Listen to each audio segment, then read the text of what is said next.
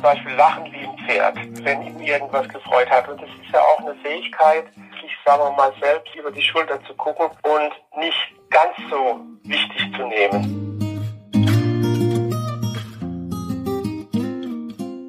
Hallo und herzlich willkommen im Sinneswandel-Podcast. Mein Name ist Marilena Behrens und ich freue mich, euch in der heutigen Episode zu begrüßen. Wer an Kunst denkt, denkt oft an Leinwand, Pinsel, an Museen und Ausstellungen. Dass Kunst aber viel mehr sein kann als eine solche Reduktion auf das visuell Plastische, wird allzu oft verkannt. Einer, der sich jedoch ganz bewusst dafür stark gemacht hat, das politische, das gestalterische Potenzial der Künste für die Gesellschaft hervorzuheben, war Joseph Beuys. Für ihn war die Kunst das Bild des Menschen selbst, das heißt, indem der Mensch mit der Kunst konfrontiert ist, ist er im Grunde mit sich selbst konfrontiert. Er öffnet sich dann selbst die Augen. Das sei jedoch nur möglich, so Beuys, durch einen erweiterten Kunstbegriff, der anthropologisch ist, der wirklich ernst nimmt, dass jeder Mensch ein Künstler ist, dass in jedem Menschen ein kreativer Kern ist. Die Gesellschaft als soziale Plastik. Ein Begriff, den der Künstler verwendete, um den Aspekt der Gestaltung und das Partizipative hervorzuheben, was er unter anderem durch ein zu viel an Bürokratie bedroht sah. Daher rief er mit seiner Kunst wie auch mit seinem politischen und gesellschaftskritischen Engagement dazu auf, selbst aktiv zu werden, das eigene kreative Potenzial zu nutzen, im Sinne eines erweiterten Kunstbegriffs. In dieser zweiten Episode anlässlich Boys 100. Geburtstag habe ich mit dem Autor und Verleger Rainer Rappmann gesprochen, der den Künstler persönlich kannte. Auch heute führt er Boys Werk fort, unter anderem als Initiator der Achberger Boys Symposien durch den Verein Soziale Skulptur sowie mit dem FIU Verlag, der eine Vielzahl an Büchern zu Boys Person und Kunst führt. Bevor wir in das Gespräch einsteigen, möchte ich noch kurz darauf hinweisen, dass ihr uns finanziell unterstützen und damit einen Sinneswandel möglich machen könnt. Denn in die Recherche und Produktion stecken wir eine Menge Zeit und Energie. Und damit wir das weiterhin tun können, brauchen wir eure Unterstützung. Außerdem freue ich mich sehr, dass wir diese Woche unter allen Steady-Fördermitgliedern gleich vier Boys-Bücher, die uns dankenswerterweise von Rainer Rappmann zur Verfügung gestellt wurden, verlosen dürfen. Wie ihr uns unterstützen und teilnehmen könnt, das erfahrt ihr in den Shownotes. Vielen Dank.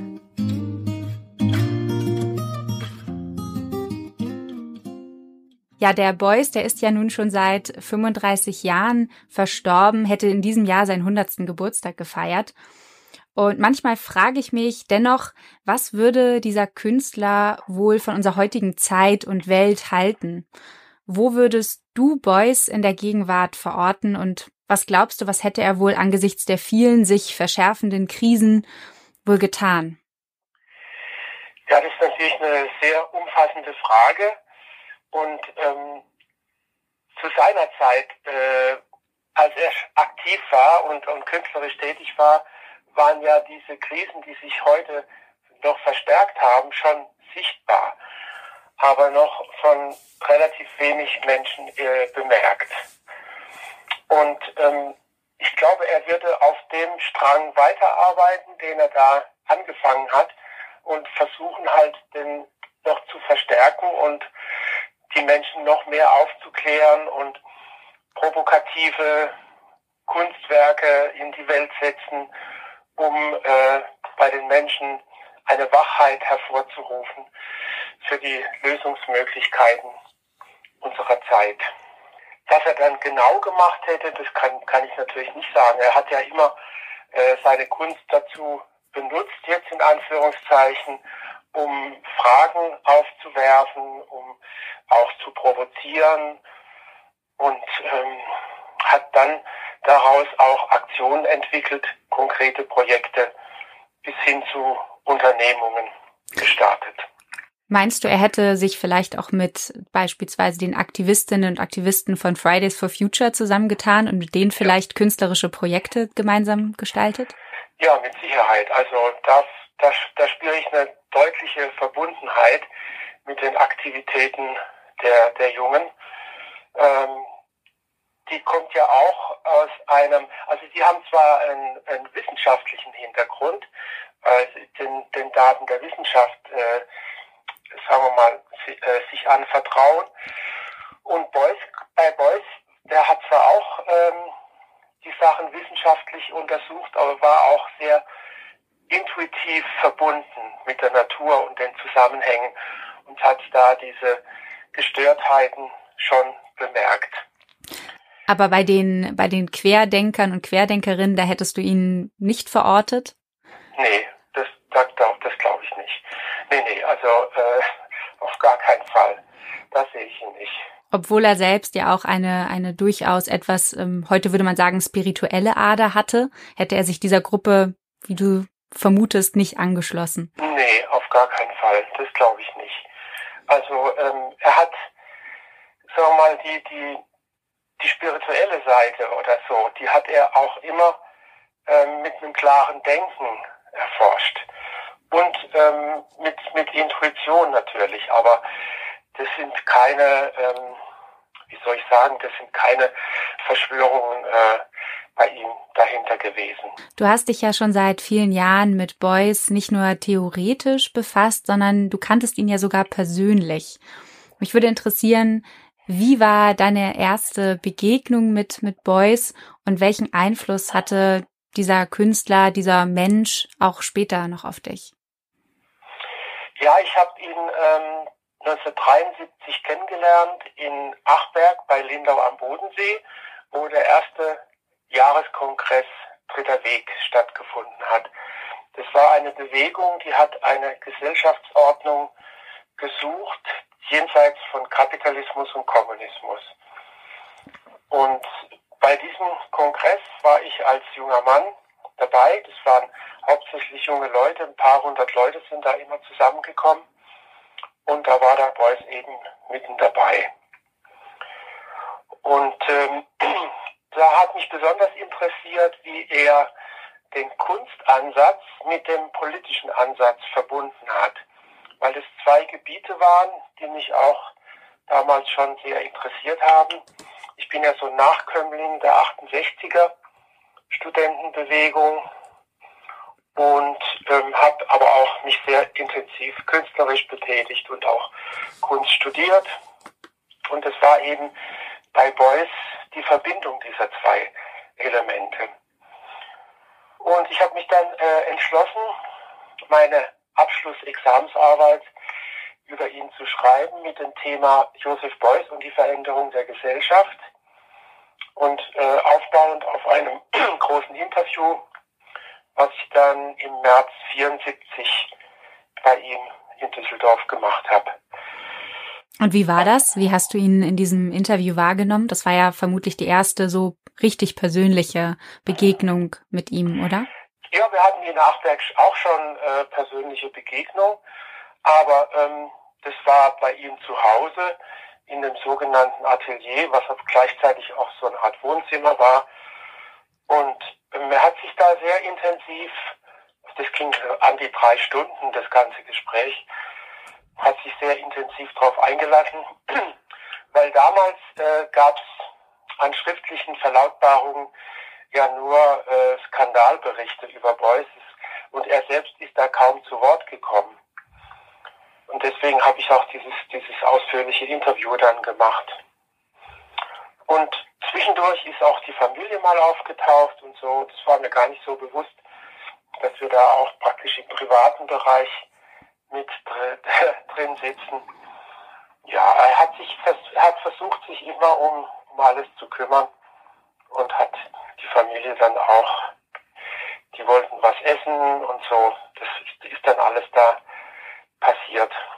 Das heißt, würdest du sagen, Beuys ist ein doch auch sehr zugänglicher und nahbarer Mensch gewesen, trotz der großen, ja, ähm, des Ruhms, den er ja auch später dann genossen hat? oder der ihm zugekommen ist? Mhm, also wir waren immer, er war nicht jetzt für uns irgendwie das, das große Idol, ähm, sondern eigentlich auf Augenhöhe sind wir ihm begegnet. Und er hat sich allen Menschen, die sich das für seine Arbeit interessiert haben, ob jung oder alt oder klein oder groß, hat er sich intensiv zugewendet. Ich habe mal eine Situation erlebt bei einer großen Diskussion, wo da in der letzten Reihe jemand äh, aufgestanden ist und ihn so ein bisschen angemacht hat. Und er hat sich dann vom Podium aus sehr intensiv diesen Menschen zugewendet und, und recht lange mit ihm gesprochen. Also er hatte eine große Fähigkeit der, der Empathie, konnte sich sehr konzentrieren und, und auf jemand richtig, auf, auf einen Menschen sich richtig einlassen. Aber auch in Naturzusammenhänge hat er, hat er das praktiziert.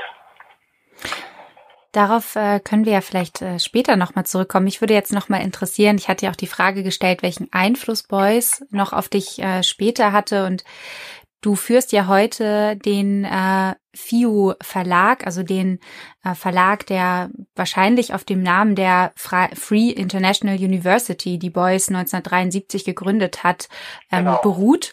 Und mich würde interessieren, für Beuys war ja Kunst als Ausdruck menschlicher Kreativität auch zugleich die Grundlage von Bildung und Selbstwirksamkeit. Und mit dieser Gründung dieser Free International University ähm, stelle ich mir die Frage, ob Beuys wohl unzufrieden war mit den geläufigen Konzepten von Bildung in Schulen und Universitäten. Ja, äh, war er, hat ja auch selbst damit äh, Schwierigkeiten gehabt, weil er mehr Studenten aufnehmen wollte an der Kunstakademie, als äh, zugelassen waren. Und ähm, er hat ja dann immer auch plädiert für die Selbstverwaltung des Schul- und Hochschulwesens. Also dass die Schulen nicht staatlich verwaltet sind, aber auch nicht wirtschaftlich beeinflusst sind, sondern in, in Eigenverwaltung äh, sich aufbauen. Da, dahinter steckt ja die Idee eines freien Geisteslebens, was von der Idee von, von Rudolf Steiner abgeleitet ist, äh, der die, Franz die Ideale der französischen Revolution, äh, sagen wir mal, neu betrachtet hat und ihnen bestimmte Lebensgebiete zugeordnet hat. Und mit dieser Idee hat er auch das Schulwesen und das Hochschulwesen angeschaut. Und welche Rolle hat da die, die Kunst gespielt? Also wie können wir... Die zentrale Rolle. Inwiefern? Zentrale Rolle. Ja, ja, also ähm, der Unterricht, also vor allen Dingen in den Grund- und Hauptschulen, aber so sollte durchkunstet sein. Das war auch sein, sein Anliegen. Das heißt jetzt nicht, dass da äh, nur gemalt wird oder so, aber ähm, der künstlerische Ansatz, der Kreativitätsansatz äh, sollte dann vor allen Dingen auch in der, in der Hochschule äh, alles durchdringen. Hast du, hast du ein Beispiel vielleicht dafür, wie man sich das vorstellen kann? Also inwiefern wollte er die menschliche Kreativität oder wo, wo hat er sozusagen die, den Vorteil davon gesehen? Also warum war das für ihn ein besseres oder geeigneteres Konzept, um Menschen zu, zu bilden oder sich selbst zu bilden? Ja, ähm, er hat ja auch den zwischenmenschlichen, gesellschaftlichen Prozess äh, so verstanden. Also, dass man in Austausch geht, hat sogar äh, den Begriff der sozialen Plastik geprägt, dass in, in dem zwischenmenschlichen Leben bis in die gesellschaftliche Ebene hinein eigentlich ein plastischer Ausdruck stattfinden kann. Und ähm, so haben sie dann an der Kunstakademie haben sie schon angefangen, halt viele Gesprächsrunden zu machen. Hat dann nicht nur jetzt äh, einsam gelehrt und doziert, sondern das sind immer sehr viele, haben sehr viele Gespräche stattgefunden und aus denen dann auch Projekte entstanden sind. Ich weiß nicht, ob das äh, so schnell deutlich wird, dass sein Plastikbegriff ja auch ein sozialer Begriff geworden ist dann ich, ich denke, ähm, also vielleicht kommen wir da sonst noch mal oder beziehungsweise vielleicht wird das auch deutlich, wenn wir noch etwas tiefer auch in seine eigen, in sein eigenes Schaffen einsteigen, was Beuys da überhaupt bewegt hat, von einer sozialen Plastik zu sprechen, also inwiefern er Kunst und Gesellschaftskritik, Politik miteinander verbunden hat. Mhm. Und vielleicht müssen wir da auch nochmal einen Schritt zurücktreten und in Boys eigenen Lebensweg, seine eigene Biografie einsteigen. Mhm. Mich würde interessieren, welche Rolle spielt Boys eigene Biografie und vor allem auch seine erlebten Krisen? Er litt ja unter anderem an einer schweren depressiven Phase in den 50er Jahren äh, für seine Kunst und sein Engagement. Also was bedeutete für Beuys verletzbar zu sein? Es gibt ja diesen einen Text in dem Katalog Eine innere Mongolei und ja. darin steht, diese Wunde, dieses Fragmentarische muss man anschauen und dann weitergehen, sich ergänzen lassen vom anderen. Das gemeinsame Vorgehen bringt den Menschen überhaupt erst in Gang. Ja, das ist äh, also die, die Wunde in der, es gibt auch einen, einen, Spruch von ihm, der König sitzt in der Wunde. Also in der Wunde kann etwas äh, Neues beginnen. Wenn, wenn, wenn eine Verletzung stattgefunden hat, dann kann äh, daraus ein neuer Ansatz gewonnen werden. Das ist jetzt auch natürlich äh, ein bisschen theoretisch, aber bei in, in Boys Leben selbst war es ja so, dass er sich in seiner depressiven Phase da doch auf den Bauernhof der Familie van der Grinsen auch zurückgezogen hat und dann begonnen hat, da auf dem Feld zu arbeiten. Aber er hatte dann auch immer wieder depressive Schübe und, und hat dann gar nichts mehr gemacht, auch nicht mehr gezeichnet und da ist er mal von der Mutter van der Grinsen ins Gebet genommen worden du lässt hier deine Fähigkeiten versauern und vergammeln. Jetzt komm wieder zu dir und arbeit mit. Also sie hat ihn richtig äh, zusammengestaucht sozusagen. Und das waren so Momente, wo er dann wieder zu sich kam und ähm, eigentlich wieder begonnen hat, weiterzuarbeiten. Vielleicht ist das so, so ein Moment gewesen, auch was du eben sagtest, mit äh, sich ergänzen lassen von anderen.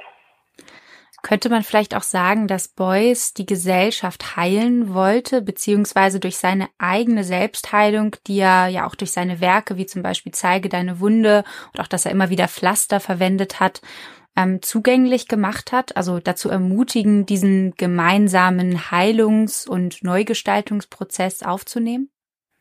Ja, ja, durchaus, finde ich schon. Also ähm, der Heilungsvorgang, das war schon äh, ein, ein Ansatz von, von ihm im Sinne eines äh, großen Arztes, dann da, da muss man natürlich auch äh, wissen, sagen wir mal, wo die Fehlstellungen sind oder die Krankheiten sind. Und ähm, deswegen hat er auch das, das Urbild des sozialen Lebens immer sehr studiert und ähm, hat sich da äh, ein Bild gemacht. Genau.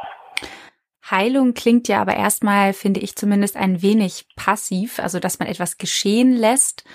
Und für Beuys war ja auf der anderen Seite aber auch das aktive Gestalten im Sinne des erweiterten Kunstbegriffs von ziemlich großer Bedeutung. Du hast auch eben schon den Begriff der sozialen Plastik angesprochen. Und das waren, oder es gab für Beuys, wenn ich das richtig verstanden habe, auch unterschiedliche Möglichkeiten, heute würde man sagen vielleicht Tools, äh, um Gesellschaft mitzugestalten und eben zu verändern zu einer ja besseren, lebenswerteren Welt. Was waren denn vielleicht solche Möglichkeiten beziehungsweise was hat Beuys dafür dritte alternative Wege gesehen? Also er hat sich ja äh, schon recht früh auch für das Prinzip der direkten Demokratie äh, eingesetzt. Er hat das Büro für direkte Demokratie gegründet, was er dann 1972 auch mit auf die Documenta genommen hat.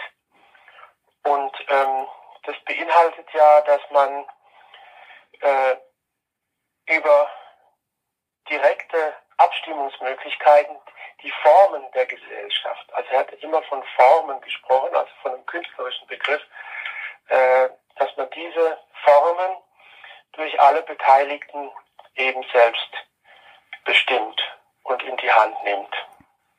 Durch einen dreistufigen äh, Prozess mit Initiative, Begehren und Entscheid. Heute wird ja das Prinzip der Bürgerräte auch sehr stark diskutiert, nur fehlt da oft auch die Entscheidungsmöglichkeit. Und so einen Prozess der direkten Demokratie, grundsätzlich diese Diskussion, die Beuys ja immer wieder befürwortet hat, dieses Miteinanderreden, das kostet natürlich auch wahnsinnig viel Energie und Zeit. Mhm. Ja. Würdest du oder glaubst du, dass Beuys am ja gegen Ende seines Lebens vielleicht sogar an seinem Idealismus, seinem unermesslichen Weltschmerz beziehungsweise seinem Wunsch, die Welt zu verbessern, zugrunde gegangen ist. Es gibt ja auch sogar dieses eine Zitat von ihm ähm, auf so einem weißen Pappuntersetzer. Darauf ja. steht, äh, ich ernähre mich durch Kraftvergeudung. Genau. Ja. Ja, ja, er hat natürlich sich äh, völlig verausgabt äh, in diesem, sagen wir mal, in diesem Bemühen. Und ähm, ich glaube aber auch, dass er durch die überhaupt diese, diese ganze Na äh, Kriegsgeneration, die haben da im, im Krieg schon viele Wunden und, und schlimme, schwere Erfahrungen durchmachen müssen. Und dann hat er ja dann, ist er ja hinterher praktisch um die halbe Welt gechattet und hat überall von seinen äh, Ideen, Ansätzen gesprochen und hat sich halt wirklich äh, total verausgabt. Und ähm, was heißt, ich ernähre mich dadurch, dass ich mich verausgabe, also indem ich meinem Impuls folge und den halt, dem mich vollkommen hingebe. Das hat er schon so gemacht. Ist er dann mit 64 Jahren gestorben. Hatte ja trotzdem aber bis zu diesem Zeitpunkt einen doch sehr großen Einfluss auf viele Menschen und hat recht viel bewegt. Er war ja allerdings nicht nur ein, ja, verkrampfter, er war, er war kein verkrampfter Idealist, sondern er hat sich selbst, könnte man sagen, auch nicht so ernst genommen, war oft für, zu Späßen zu haben. Sätze wie, ich denke sowieso mit dem Knie, den ich persönlich sehr lustig finde, stammen von ihm. Also mir scheint es, als hätte der Humor in Boys Leben eine sehr zentrale Rolle gespielt. Vielleicht, weil er durch, oder weil es durch ihn gelingt, Abstand zu sich selbst und zu anderen Dingen zu nehmen und auf der anderen Seite aber auch wieder Nähe zu erzeugen. Wie hast du das oder wie hast du ihn da dabei erlebt? Ja, er konnte, er konnte zum Beispiel lachen wie ein Pferd, äh, wenn ihm irgendwas gefreut hat. Und das ist ja auch eine Fähigkeit, äh, sich, sagen wir mal, selbst äh, über die Schulter zu gucken und nicht ganz so wichtig zu nehmen in dem Zusammenhang. Also er hatte eine große Fähigkeit für jeden Spaß und Humor äh, da einzusteigen.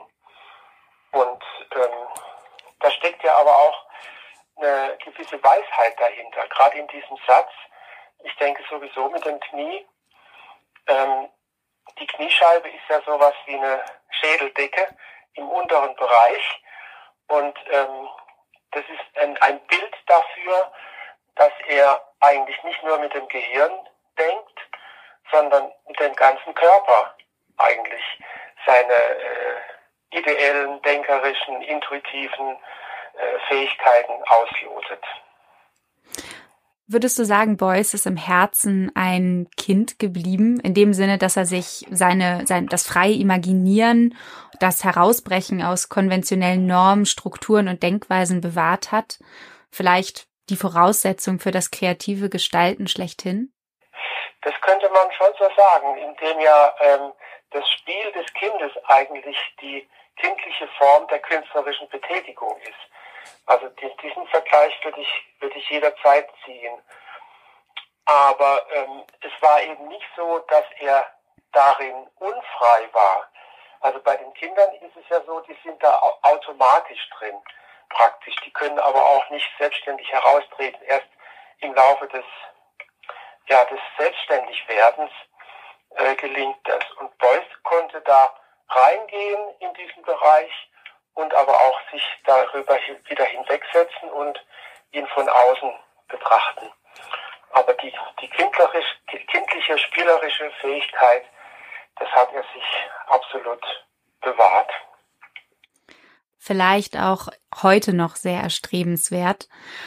Habe ja. ich, hab ich zumindest das Gefühl, dass wir vielleicht manchmal ein bisschen lockerer und spielerischer mit bestimmten Dingen umgehen könnten. Ja, zu verkopft sind oft, ja, stimmt. Vielleicht als letzte Frage. Angenommen, Beuys würde heute noch leben. Was denkst du, wie hätte er wohl seinen hundertsten Geburtstag gefeiert? Das ist natürlich eine spekulative Frage. Ist ja erlaubt, kreativ. hätte, täte, wäre. Ähm, ich weiß nur, wie er seinen 60. gefeiert hat. Da hat er nämlich äh, sowohl die Öffentlichkeit als auch nahe Freunde zu sich eingeladen, ähm, zu Hause bei sich im, im Garten äh, mit ihm zusammen zu feiern. Und vielleicht würde er das heute in einer noch größeren Öffentlichkeit tun, einfach auch, um wieder Menschen anzuregen, mit ihm den Weg weiterzugehen. Vielleicht auf einer großen Rheinwiese in Düsseldorf oder so ein Fest veranstalten. Nicht um sich selbst äh, zu feiern, sondern einfach um wieder die Gelegenheit zu ergreifen, äh, weitere Menschen zu erreichen. Eben nicht nur mit dem Kopf, sondern mit dem Herzen, mit den Händen, mit den Füßen, äh, mit ihm den Weg weiter zu beschreiten. Das klingt nach einem Fest, an dem man gerade jetzt in Zeiten, wo kein Zusammenkommen mit großen Menschenmengen möglich ist, umso schöner klingt. Also schade, dass das nicht möglich ist, aber vielleicht äh, ja ist ja allein schon der Gedanke daran ein wenig ähm, ja erwärmend und man kann darauf hoffen, dass das vielleicht in Zukunft vielleicht wieder der Fall sein wird, dass man solche Feste feiern kann. Ja, das wäre sehr schön und äh, würde ich mich auch freuen und mitmachen. Sehr schön. Dann sehen wir uns vielleicht bei dem nächsten Fest, vielleicht ja auch ähm, in Achberg. Bedanke mich an dieser Stelle recht herzlich für das Gespräch und äh, ja, die persönlichen Eindrücke vor allem und wünsche alles Gute. Vielen Dank. Danke, danke.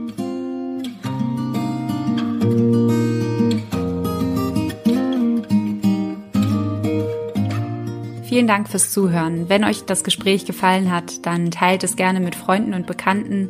Darüber hinaus würden wir uns besonders freuen, wenn ihr unsere Arbeit als Fördermitglieder unterstützt, damit wir auf Werbung verzichten und gute Inhalte für euch kreieren können. Supporten könnt ihr uns ganz einfach via Steady oder indem ihr uns einen Beitrag eurer Wahl an paypal.me slash Sinneswandelpodcast schickt.